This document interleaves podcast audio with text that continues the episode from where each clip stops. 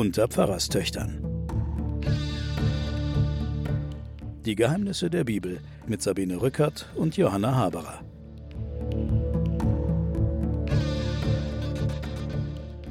Willkommen zu den Pfarrerstöchtern und den Geheimnissen der Bibel. Mein Name ist Sabine Rückert, stellvertretende Chefredakteurin der Zeit und bei mir sitzt meine Schwester Johanna Haberer, Professorin für Theologie und Medien an der Universität Erlangen. Hallo. Hallo Sabine. Wir sind jetzt am entscheidenden Punkt angekommen. Wir sind jetzt an einem richtigen Höhepunkt der Bibel. Wir haben ja schon mehrere Höhepunkte erlebt, aber jetzt ein ganz berühmter Höhepunkt, der bis heute sozusagen unser Leben beeinflusst. Es geht nämlich um die zehn Gebote. Fangen wir mal von vorne an. Die Israeliten kommen im dritten Monat nach dem Auszug aus Ägypten in der Wüste Sinai an. Und zwar sind sie aufgebrochen von Rephidim und näherten sich dem Berg Horeb, Schrägstrich Sinai, und lagerten jetzt an dessen Fuß. Mhm. So siebte Woche ungefähr. Ja. Und es gibt ja auch interessante, wir haben ja letztes Mal darüber gesprochen, welcher Berg das sein könnte. Eine Möglichkeit ist der sogenannte Jabal al-Lafs, der im äh, Nordwesten Saudi-Arabiens liegt und 2600 Meter hoch ist und der eine schwarze Spitze hat. Die Spitze sieht aus wie verkohlt. Mhm. Und zu Füßen dieses Berges ist eben so eine altarähnliche mhm. Konstruktion, auf der auch Tiere eingezeichnet sind, also die man als Opfertiere deuten kann. Also dort lagert Israel und Mose steigt hinauf zu Gott. Und da ruft ihm Gott schon vom Berg her zu, er sagt deinem Volk, ihr habt gesehen, was ich den Ägyptern angetan habe und wie ich euch auf Adlerflügeln hierher gebracht habe. Jetzt aber, wenn ihr auf meine Stimme hört und meinen Bund haltet, werdet ihr unter allen Völkern mein besonderes Eigentum sein. Mir gehört die ganze Erde. Ihr aber sollt mir als ein Reich von Priestern und als ein heiliges Volk gehören. Das soll er jetzt den Israeliten sagen. Das klingt ja fast wie eine Drohung. Also erstens können wir feststellen, dass das sicherlich ein Text ist, der im Exil oder nach dem Exil also Ende des 5., 6. Jahrhunderts geschrieben worden ist. Also sehr viel später, als die Geschichte hier erzählt. Also, ja, natürlich. Ja, also ja. alles, was Ja, das wir können wir hier ja ruhig lesen, nochmal wiederholen, ja, weil wir. alles, was wir hier lesen, ist vor allem diese ganzen Kultvorschriften sind sicherlich erst im 6., 5. Jahrhundert vor Christus entstanden. Die erzählte Geschichte ist ja, also die gedachte Geschichte ist ja, wenn wir David, König David um 1000 annehmen, ist es ja dann 1400 oder was auch immer vor Ja. Christus Ja. sozusagen rückerinnert. Ja. Und es wird in der Rückschau werden jetzt das Recht und der Kult etabliert. Mhm. Aber du erfährst ja von dem Jahwe, der eigentlich in der erzählten Vergangenheit der Gott Israels ist Mhm. oder der Gott Abrahams, Isaaks und Jakobs ist. Jetzt ist er der Gott der ganzen Erde. Ja. Und dieser Gott der ganzen Erde wird er erst im Exil in Babylon. Also das sind auch die Texte, die wir ganz am Anfang besprochen haben, die Schöpfungsgeschichte, Ja. wo er die Erde macht und so. Das sind die Texte, wo der Anspruch erhoben wird, dass der Jahwe, dieser unsichtbare Gott, der Schöpfergott von allen ist und der Herr eigentlich aller Menschen. Und dann hat er so einen Privilegbesitz, sagen wir mal, so wie man früher den Privatbesitz eines Königs Ja. bezeichnet hat.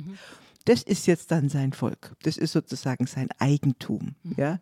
Alle anderen sind auch gut, aber das ist jetzt mein, so wie ein, wie ein König sehr viele öffentliche Besitztümer hat und dann hat er noch einen Privatbesitz und so ungefähr unterscheidet sich Israel von den anderen Völkern. Kannst du ein bisschen was zu der Hintergrundgeschichte sagen? Wir haben ja es hier mit zwei Geschichten zu tun. Wir haben auf der einen Seite diesen erzählten Mythos, in dem wir uns hier gerade befinden, als Buch, als Geschichte. Und dann haben wir ja eine zweite Geschichte, und zwar die Realität, die israelitische Realität, in der das aufgeschrieben worden ist. Also richtige History. Und sag ein bisschen was zu den Umständen, unter denen dieser Mythos hier verfasst worden ist. Ja, die Umstände sind, das Volk Israel ist exiliert, ist besiegt von den Babyloniern. Einem Riesenreich. einem Riesenreich. Das ganze Jerusalem war geschleift. Die Elite war nach Babylon abtransportiert und die mussten sich dort im Exil in irgendeiner Weise ihrer Identität versichern. Und dann haben sie sozusagen ihre Urgeschichte und ihre Kultgeschichte und ihre Rechtsgeschichte in die Urzeiten des Mose verlegt. Vermutlich aber wurden diese Geschichten nicht direkt im Exil aufgeschrieben, sondern als schon die Perser die Babylonier abgelöst haben. Und dann die Vorstellung war, bei den Israeliten können wir denn wieder zurück? Und wie rekonstruieren wir denn eigentlich unser Leben in unserem Land wieder? Also es ist eine Deutung, mhm. eine Deutung der aktuellen Verhältnisse. Es findet eine, in diesen genau, Geschichten auch statt. Genau. Und ja. die Frage ist, wie müsste zum Beispiel ein Tempel aussehen? Der Tempel ist kaputt. Wie müsste ein Tempel aussehen? Also die babylonische Gefangenschaft dauerte etwa 50 Jahre. Die, die dauert, war gar nicht so lang. Ja. Und dann, als dann die per genau, als dann die Perser die Babylonier besiegt haben, war ein gewisses Vakuum an der Stelle. Und jetzt überlegten die sich, also wie jetzt, äh, ich denke mal, es sind vielleicht 500.000 Syrer bei uns, ja, und die äh, versichern sich ihrer Identität und dann irgendwann mal geht der Assad weg und es gibt vielleicht so demokratische Bewegungen und es überlegen sich die Leute, wie gehen wir zurück und wie rekonstruieren wir eigentlich unser Land. Mhm. Das ist die Vorstellung und das werden wir auch noch mal verfolgen. Und deswegen kommen jetzt in den folgenden Kapiteln ebenso viele architektonische und Tischlereianordnungen genau. ja. und Webereianordnungen genau. und jede Menge Faderanordnungen, mhm. über soll, die wir dann hinweglesen wie werden. Wie soll eigentlich zum Beispiel ein Heiligtum nach diesem Exil aussehen? Und wie, was, woran, äh, was ist eigentlich das Wichtige an unserem Glauben? Und so weiter und so fort. Das mhm. wird überlegt mhm. und das wird dann in der Rückschau verankert. Das wird natürlich in der Rückschau auch alles mit Gott begründet, damit die Leute sich dran halten. Ne? Ja. Und in diesem Text kommt jetzt eine Formulierung, die du auch vorgelesen hast, ein heiliges Volk von Priestern. Diese Formulierung, die hat richtig durchgeschlagen bis heute, äh, nämlich in der Reformation. Wenn zum Beispiel der Luther sagt, nicht, wir brauchen keine Priester, sondern wir sind alle Priester sondern das Priestertum aller Getauften, nennt ja. es der Luther. Ja. Nach dem Motto, die Absetzung des Priesterkultes in der katholischen Kirche durch Luther, die Absetzung, der Widerstand gegen den Papst, den hohen Priester. Da Luther liest aus diesem Satz, ihr seid Ach. ein Volk von Priestern, Ach. sagt er, wir, die Christen, sind ja eigentlich die legitimen äh, Nachfolger des erwählten Volkes. Wir haben unseren Gott. Wir zählen uns jetzt auch wir dazu. Wir zählen uns jetzt auch dazu. Und wir sind ein Volk von Priestern, das heißt, wir brauchen keinen Klerus. So alt ist Und das. die Frage, welche Rolle der Klerus spielt, wird diese Texte jetzt auch durchziehen. Ja? Das heißt, die Frage, brauchen wir einen hohen Priester und wenn ja, was für einen und was ist es für ein Typ? Da werden wir zum Beispiel, wenn wir die Rolle des Aaron und die Rolle der Leviten das müssen wir darauf achten, wenn wir jetzt weiter erzählen. Die Rolle des Aaron, des sogenannten Bruders, aber hohen Priesters, wie der jetzt weiter erzählt wird und wie die Leviten weiter erzählt wird. Das lassen wir jetzt noch offen, aber da kommen wir noch drauf. Ja, und wie Mose weiter erzählt wird. Denn offenbar brauchen wir doch einen Priester, mhm. weil Gott jetzt ganz fürchterlich wird. Mhm. Er macht jetzt eine ganz schreckliche mhm. Wandlung durch und die geht so. Mose ruft also die Ältesten des Volkes zusammen und legt ihnen alles dar, was der Herr ihm aufgetragen hat. Und das Volk antwortet einstimmig und erklärt, alles, was der Herr gesagt hat, wollen wir tun. Also sie sagen Ja. Die Braut sagt Ja. Genau, der mhm. Bund. Gut.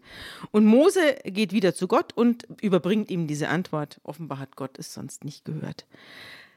Und der Herr spricht dann zu Mose, ich komme jetzt zu dir in einer dichten Wolke, das Volk soll es hören, wenn ich mit dir rede, damit sie auch an dich immer glauben. Klammer auf, an mich glauben sie ja schon, Klammer zu.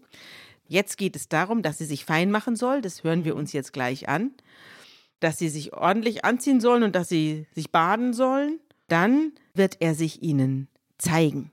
Mose soll einen Kreis um den Berg ziehen und niemand darf diesen Kreis durchbrechen und, und den Berg irgendwie besteigen oder auch nur berühren und auch kein Tier, weil jeder, der den Berg berührt, gesteinigt oder mit Pfeilen erschossen werden soll, auch wenn es ein Tier ist. Niemand darf am Leben bleiben, der sich diesem Berg, diesem heiligen Berg, auf dem Gott sich jetzt niedergelassen hat, nähert. Erst wenn das Horn ertönt, dürfen sie auf den Berg steigen. Ein Horn soll ertönen. Schofar, das ist ein Musikinstrument in der jüdischen Tradition. Und jetzt passiert etwas und das hören wir uns an.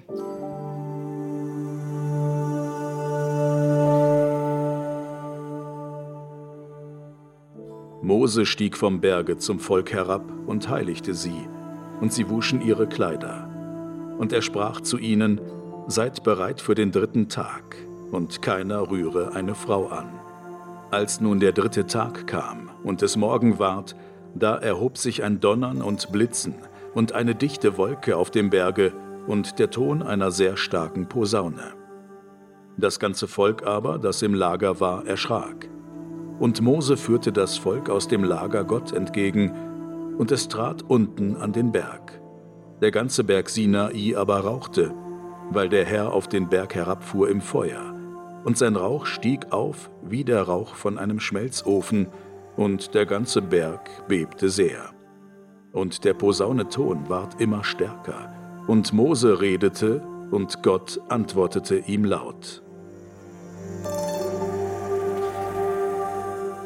Also jetzt hast du die Erinnerung, dass überhaupt Gottheiten auf dem Berg wohnen, ist schon klar. Und ja. alte Ausleger sagen auch, möglicherweise ist es ein Vulkanausbruch erinnert oder ja, also assoziiert. Also total als Vulkan, entweder als Vulkan ja, dargestellt, Donnergott, um diese unglaubliche Überwältigung darzustellen dieses Erlebnisses, oder es war ein Vulkanausbruch, also kann man ja auch in Betracht genau, ziehen. Genau, also auch das wissen wir nicht, aber wir wissen, dass jetzt ein richtig großes Szenario aufgezogen ist. Das kennen wir aus diesen Filmen dann, aus, mhm. aus den Mose-Filmen. Mhm.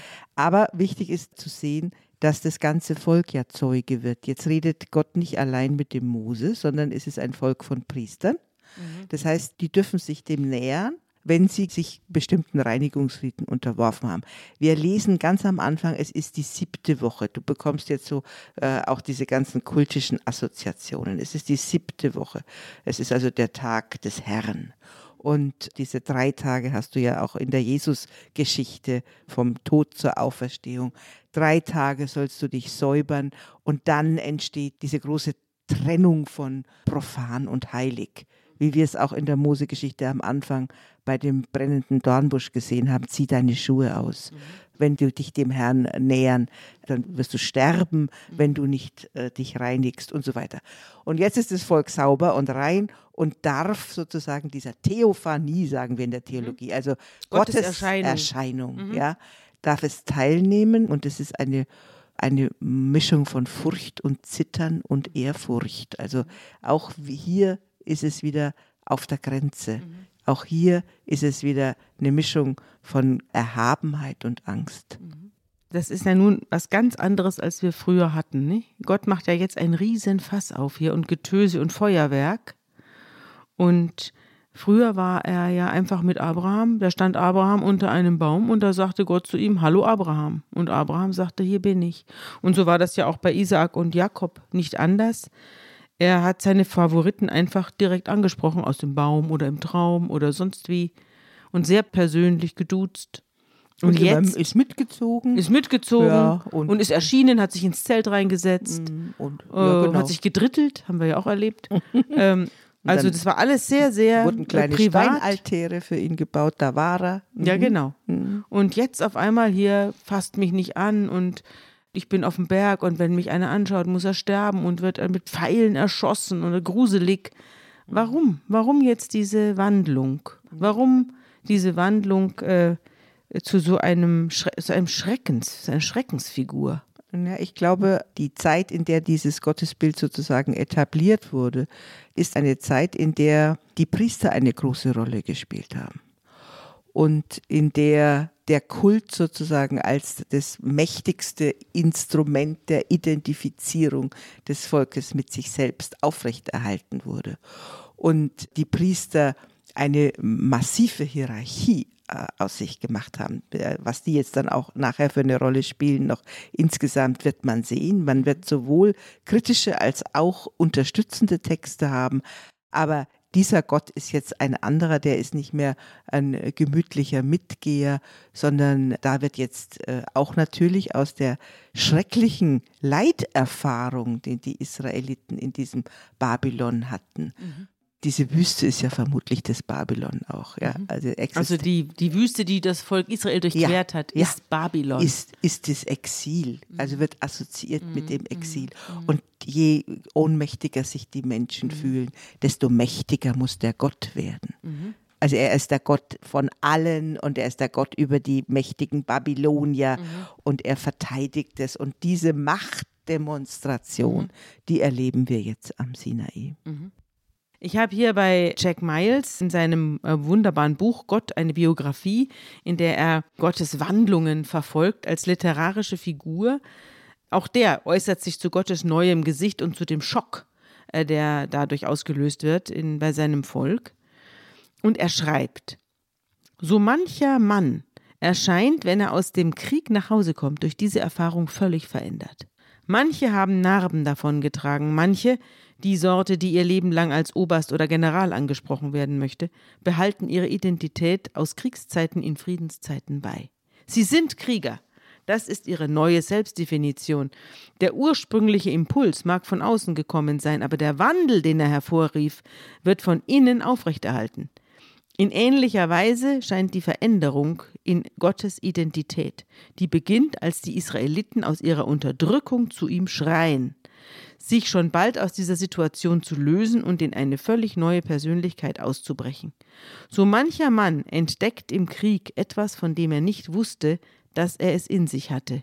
Gott spricht nie von einer derartigen Entdeckung, aber jemand, der den Text liest, kann feststellen, dass im Gefolge des Exodus ganz gleich aus welcher Quelle eine impulsive vulkanische Persönlichkeit auf die Bühne stürmt. Historisch entsprechen die neuen Elemente in der Persönlichkeit Gottes den Eigenschaften des kanaanitischen Baal, der ein Sturm- und Vulkangott wie auch ein Kriegsgott ist. In Gott, dem Herrn, verdrängen diese Elemente jedoch nicht andere, deren Quelle anderswo liegt, und sie werden wirkungsvoll in die Erzählung mit eingearbeitet indem man sie sich als Reaktion auf ägyptische Grausamkeiten herausbilden lässt. Mhm. Er schluckt sozusagen die Eigenschaften der Götter um ihn herum, in diesem Fall des Baal, wahrscheinlich auch bedingt durch die Kulte in Babylon. Mhm.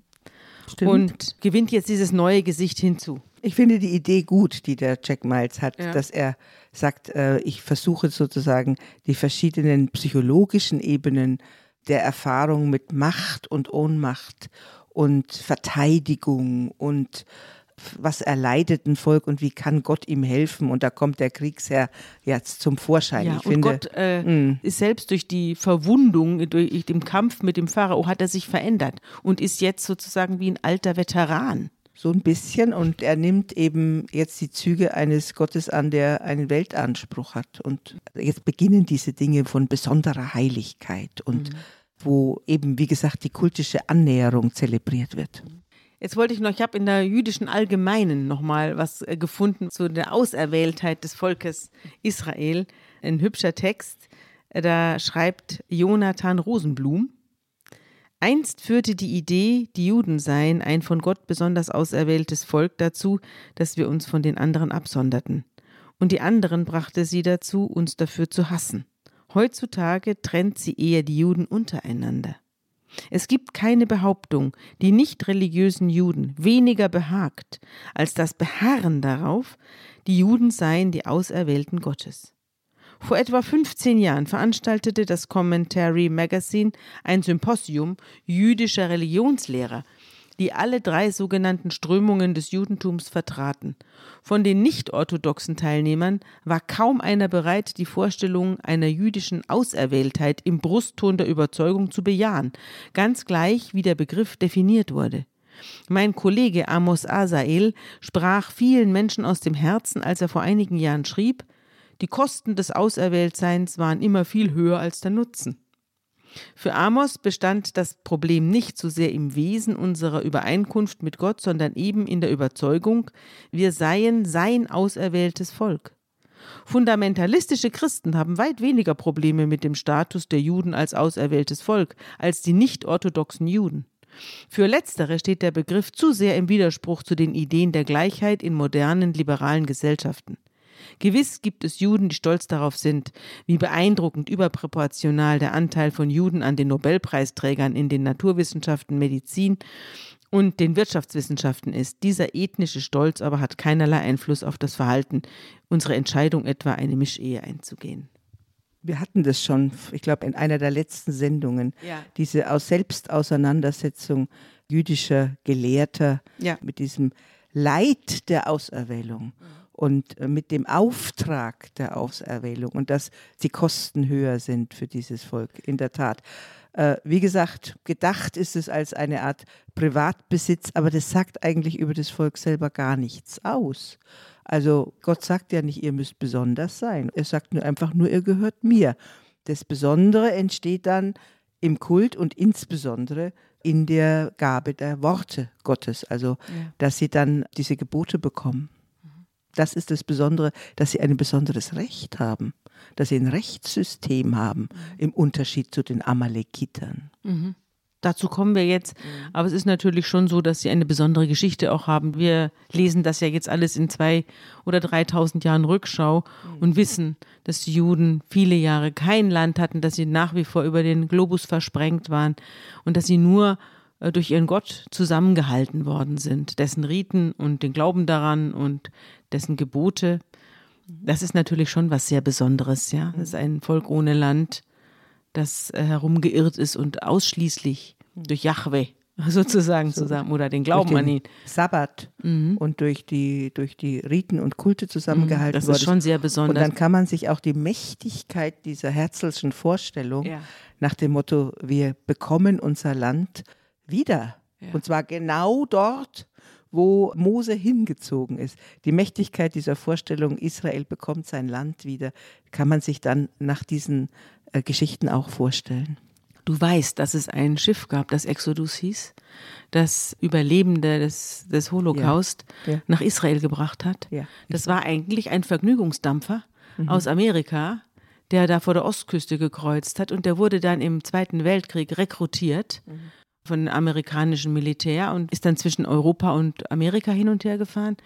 Und dann wurde er ausgemustert und, und dümpelte da irgendwie vor Baltimore herum auf einem Schiffsfriedhof. Und dann wurde er 1947 von einer jüdischen Auswanderungsgesellschaft wurde er gekauft und fuhr dann gegen den Willen der Briten, die alles dafür getan haben, dass die Auswanderer, die Emigranten aus Deutschland nicht nach Israel kommen, weil Israel war britisches Protektorat und sie wollten auf jeden Fall, dass da nicht weitere Juden landen, damit es da keinen kein Völkerkrieg gibt ja. und äh, haben dann also diese Flüchtlinge da äh, wirklich massiv behindert, in dieses Land zu gelangen. Und alles dafür getan, dass sie das nicht schaffen. Das sind ganz schreckliche Maßnahmen wurden da ergriffen. Aber das Schiff ist dann in Sète angelandet, an der fra- südfranzösischen Küste, wurde umgebaut von 500 auf 5000 Personen und ist dann nach einer fürchterlichen Odyssee durchs Mittelmeer, von Ägypten aus übrigens, dann angelandet in Israel und hat es wirklich geschafft. Und als sie dort landeten, waren alle da. Es war ein riesen Medienereignis. Sie wurden dann auf andere Schiffe umgeladen, mussten wieder zurück nach Deutschland in ein Lager. Also ganz fürchterliche Geschichte. Kamen aber am Schluss dann doch ins gelobte Land. Und dieses Schiff, um das es jetzt hier ging, das hieß Exodus. Exodus. Exodus 1947. Ja, Wahnsinn. Ja, und ist dann später vor der israelischen Küste versenkt worden und ist jetzt eingebaut in einen Kai.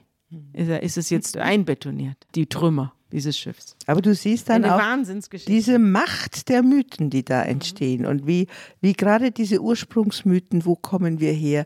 Wenn man die pflegt und wenn die kultisch gepflegt werden, dann haben die 2000, 3000, 4000 Jahre einen unglaublichen Einfluss auf das Verhalten der Menschen. Ja. So. Mose steigt auf den Berg und da spricht der Herr zu Mose, geh hinunter und schärf meinem Volk ein, sie sollen nicht neugierig sein. Also sie werden jetzt nochmal wirklich über mehrere Zeilen streng ermahnt, sich hier nicht blicken zu lassen, sonst muss der Herr eine Bresche in ihre Reihen schlagen. Das klingt nicht sehr einladend.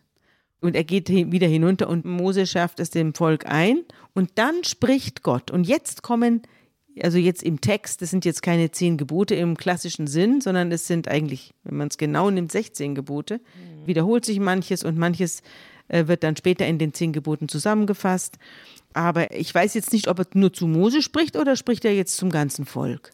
Also zunächst einmal haben wir an dieser Stelle nicht das, was wir in unserem mythischen Gedächtnis haben, dass das auf steinernen Tafeln ist oder sowas. Ja, von Tafeln ist keine Rede. Von Tafeln ist keine Rede zunächst mal. Ja. Sondern es sind jetzt nur Worte. Ja.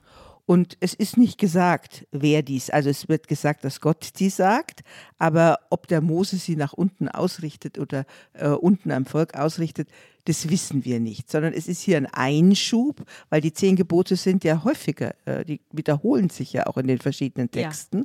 Wir haben hier mehrere Quellen, die nebeneinander tolerant stehen geblieben worden sind. Und wir haben jetzt hier dieses als Gottes Wort und nicht als Gottes Schrift beschrieben, ja?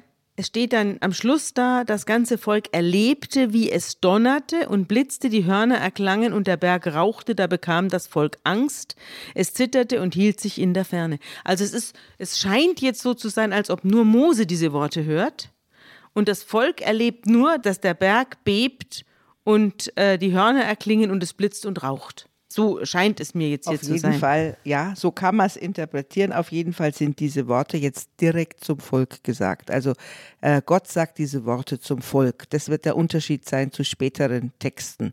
Das Volk ist direkt dabei bei dieser Theophanie. Es darf dabei sein ja. und ist neugierig auch noch. Also das ist ja auch schön. Das ist, ich möchte ganz wissen, was jetzt ja. passiert. Was ist denn im, was passiert denn jetzt? Großes Theater. Wir haben großes Theater. Wir sind schön angezogen.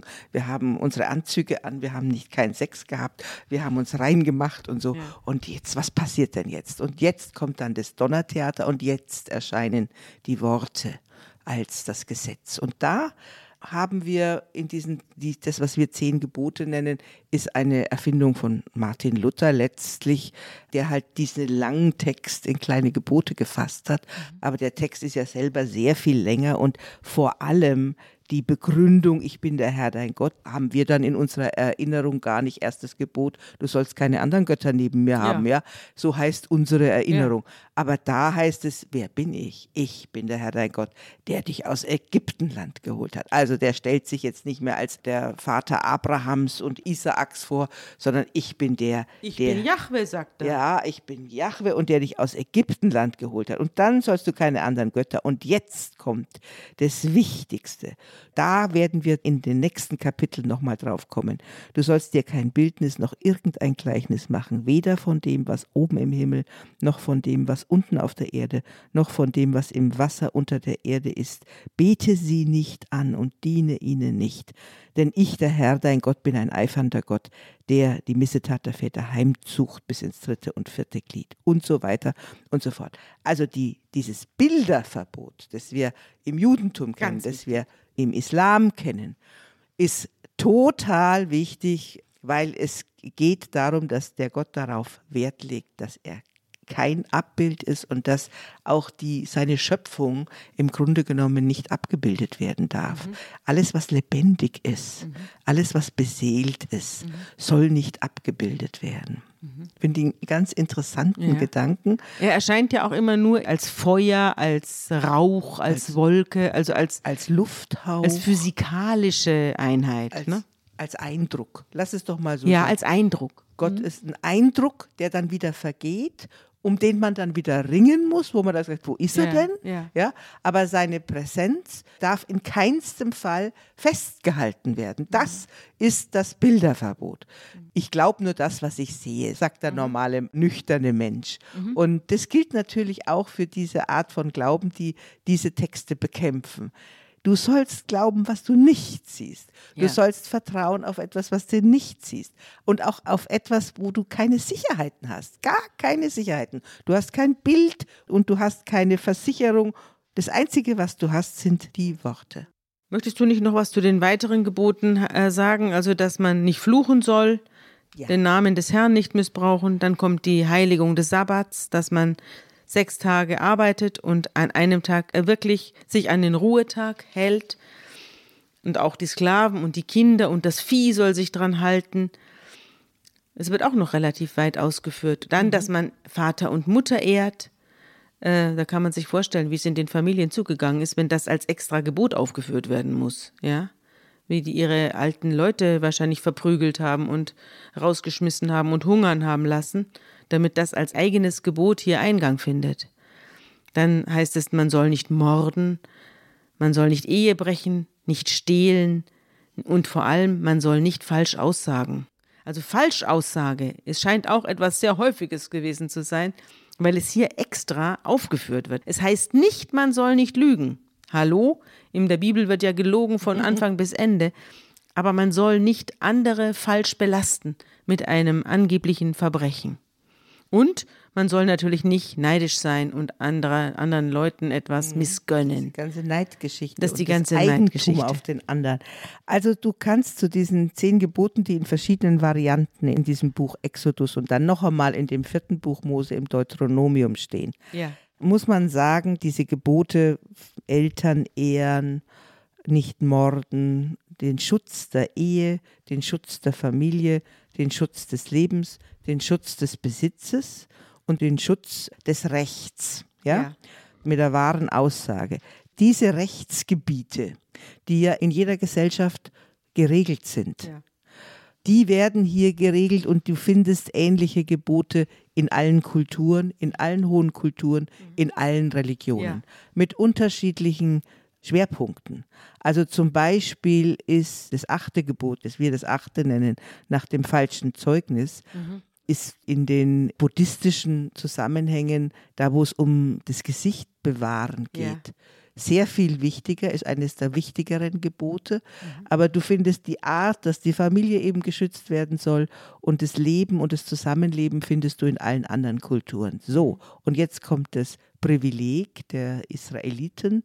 Die ersten drei Gebote, also die Gebote, du hast nur einen Gott, du sollst ihn nicht versuchen, Also Monotheismus, Ja, du kein, sollst das Bilderverbot. das Bilderverbot, Auch um sich gegen die umliegenden Götter, Baal und so weiter, mit ihren, Genau. mit ihren Tierköpfen ja, und so weiter mit ihren großen Stieren. Die haben ja, der Baal wurde, wurde ja dargestellt als ein ganz toller Stier.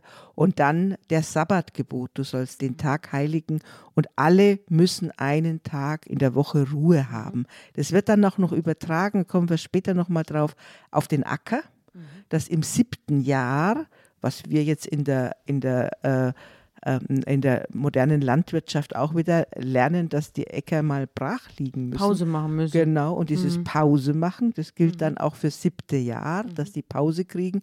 Also dieses Pause machen, all dieses, das sind Gebote, die man in der Umwelt nicht findet. Also das, was wir sozusagen bürgerliches Recht nennen würden oder ähm, was in unseren bürgerlichen Zusammenhängen geregelt wird, das ist das Gebot 4 bis 10 oder wie auch immer man zählt. Es gibt eine Zählung, die ist evangelisch, es gibt eine Zählung, die ist katholisch, es gibt eine Zählung, die ist orthodox, es gibt eine Zählung, die ist reformiert. Ja. Jede christliche Gemeinschaft zählt diese Gebote anders, Ja. muss man wissen. Und Äh. sie haben bis heute fast genau denselben Wortlaut Mhm. und äh, reichen bis in die Menschenrechtscharta rein. Ne? Genau. Auch da findet man sie wieder. Und ich finde schon es erstaunlich, wenn es um die Geschichte Israels geht, die ja dann langsam mit der Geschichte in der Bibel äh, übereinstimmt immer mehr, werden wir dann hören, dass die großen Reiche wie die Ägypter, die Assyrer, die Perser, Babylonier, Millionen Menschen haben da gelebt. Das waren Giganten des Altertums. Die sind alle untergegangen und übrig geblieben ist dieses kleine Israel. Diese kleine israelitische Gemeinde, die gibt es heute noch. Und das ist doch irre, oder?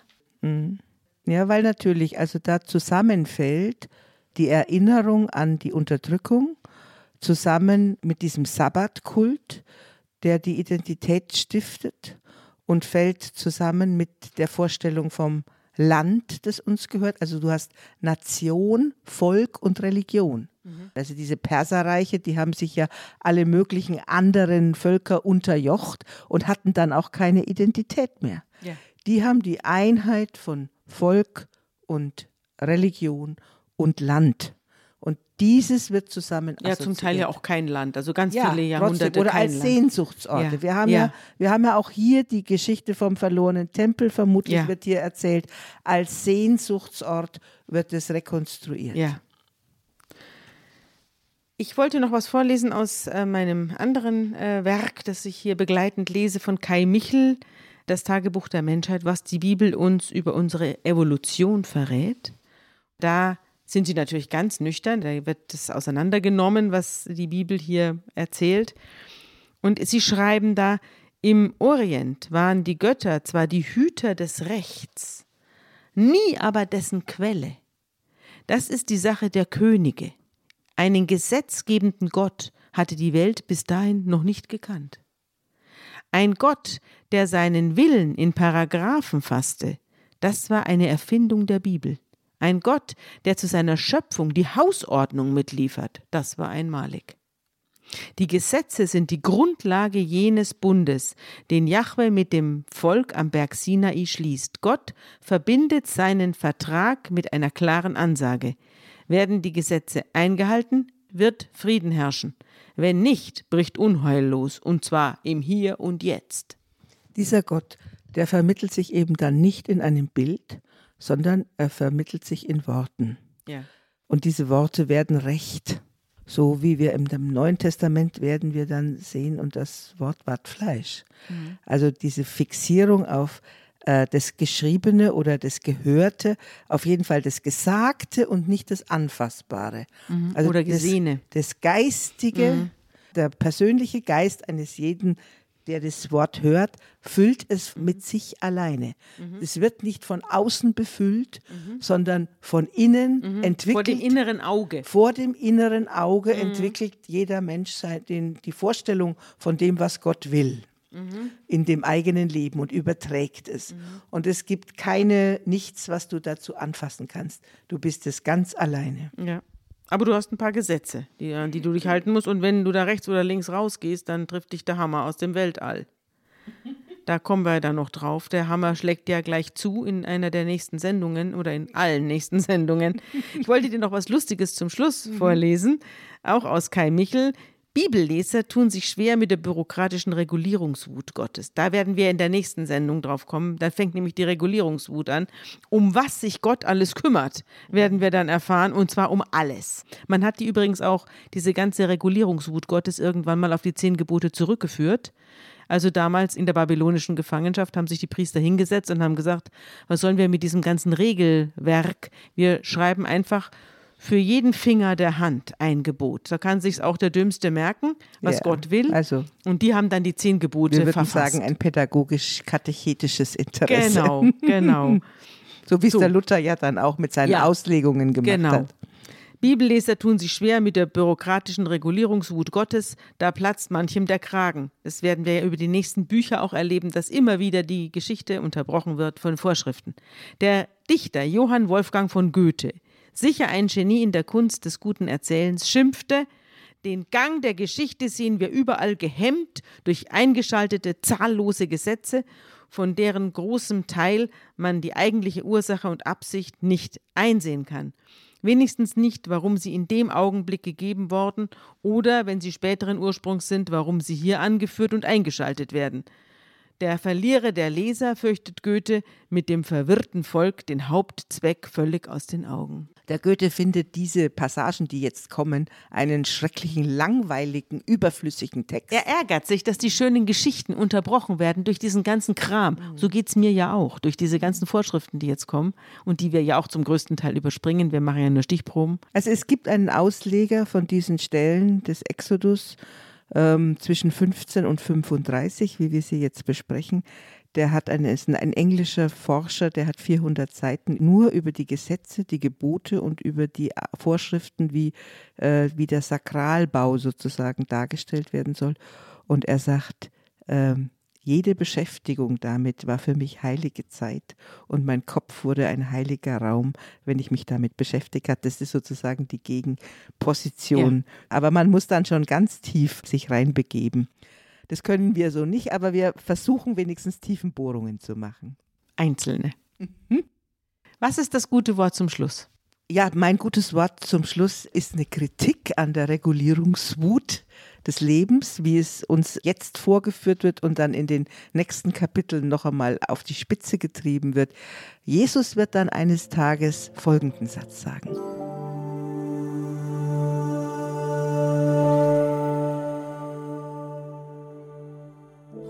Und er sprach zu ihnen, der Sabbat ist um des Menschen willen gemacht und nicht der Mensch um des Sabbats willen. Gesetze sind also für den Menschen da und wenn sie Selbstzweck werden, werden sie eigentlich tödlich. Wenn Gesetze Selbstzweck werden, dann finden sich in der Regel immer Menschen, die sie dann auch wieder abschaffen. Bis in 14 Tagen. Tschüss.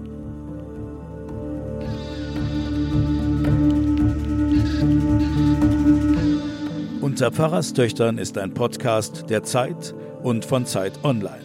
Produziert von Pool Artists.